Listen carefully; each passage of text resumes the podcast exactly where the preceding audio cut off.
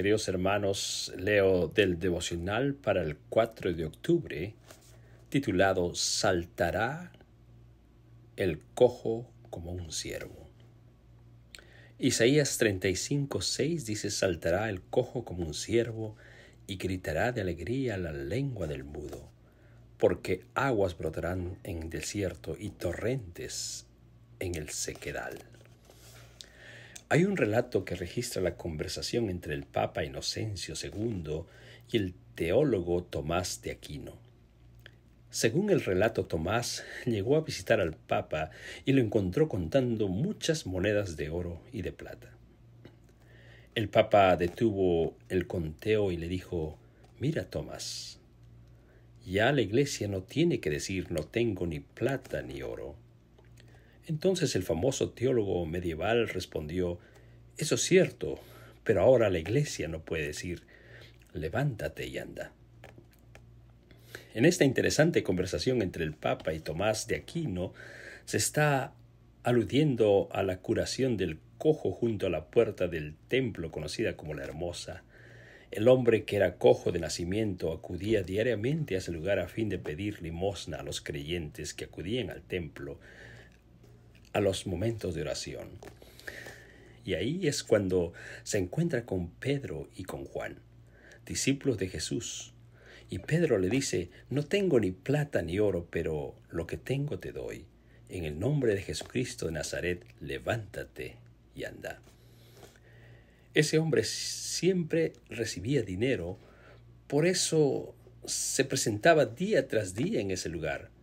Pero no era el dinero lo que necesitaba, él necesitaba lo que Pedro tenía, un Jesucristo poderoso que tenía la capacidad de hacer que se levantara y comenzara a caminar como no lo había hecho nunca antes.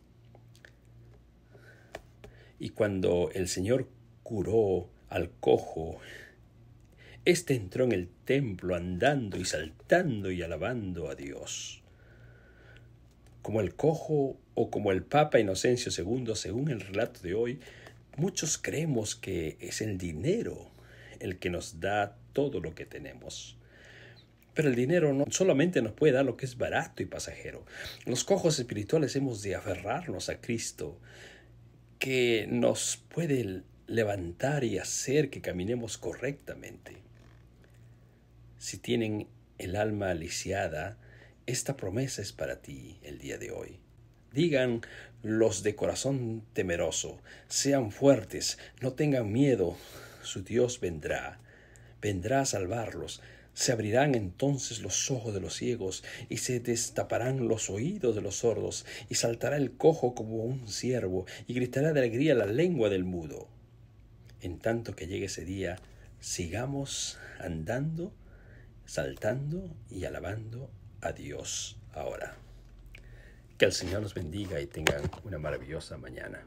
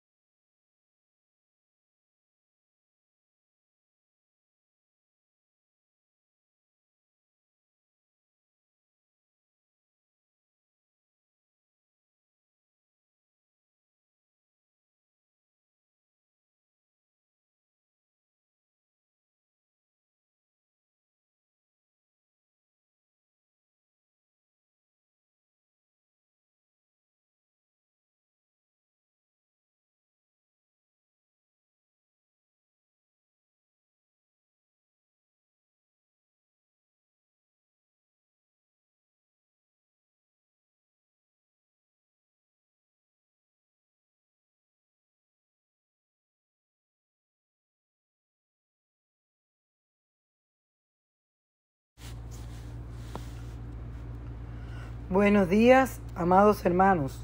Hoy, primero de octubre, tengo el gusto de leer para ustedes, su hermana Elsa Cañizares, la devoción matutina titulada He peleado la buena batalla. He peleado la buena batalla, he acabado la carrera, he guardado la fe. Por lo demás, me está reservada la corona de justicia, la cual me dará el Señor juez justo en aquel día, y no solo a mí, sino también a todos los que aman su venida.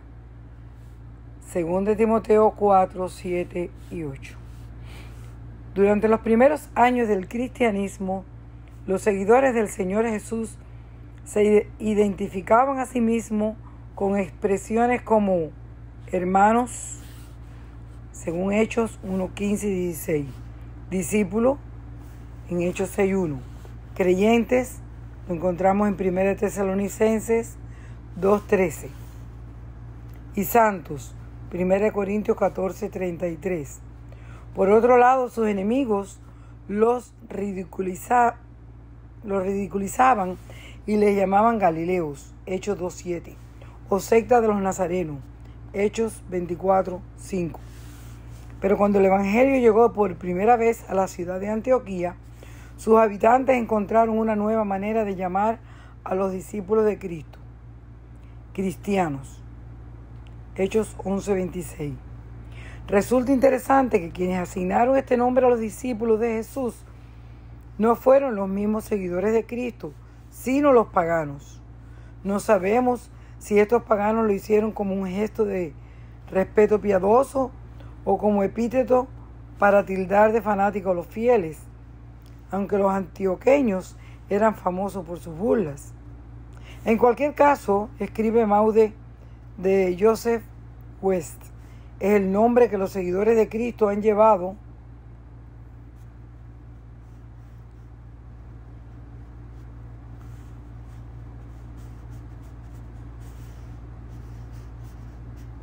desde entonces hasta el presente, a veces para su honra y gloria, y otras para vergüenza de ellos. Pero, ¿por qué cristianos? Los soldados que se hallaban bajo las órdenes de un general solían tomar el nombre de su caudillo y le agregaban el sufijo iano, para que todos conocieran que eran seguidores de dicho personaje. Por eso los soldados de César eran los cesarianos, los de Pompeyo, pompeyanos, los de Herodes, herodianos, de modo que al llamarnos cristianos, estamos reconociendo que somos soldados del ejército de Cristo.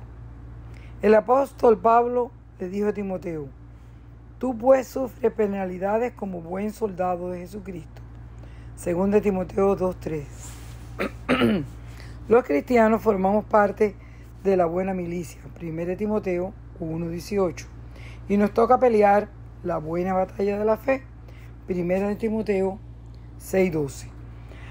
A nosotros, los que estamos peleando como parte del ejército del Señor, se nos ha prometido que al final de la guerra recibiremos la corona de justicia, junto con todos los que aman la venida del Señor. Según de Timoteo 4:8. Hoy nos toca pelear, pero muy pronto vamos a celebrar la maravillosa victoria que Dios ha prometido a cada uno de sus hijos. ¿Te sientes orgulloso de llevar el título de cristiano? Dios quiera que así sea. Oremos.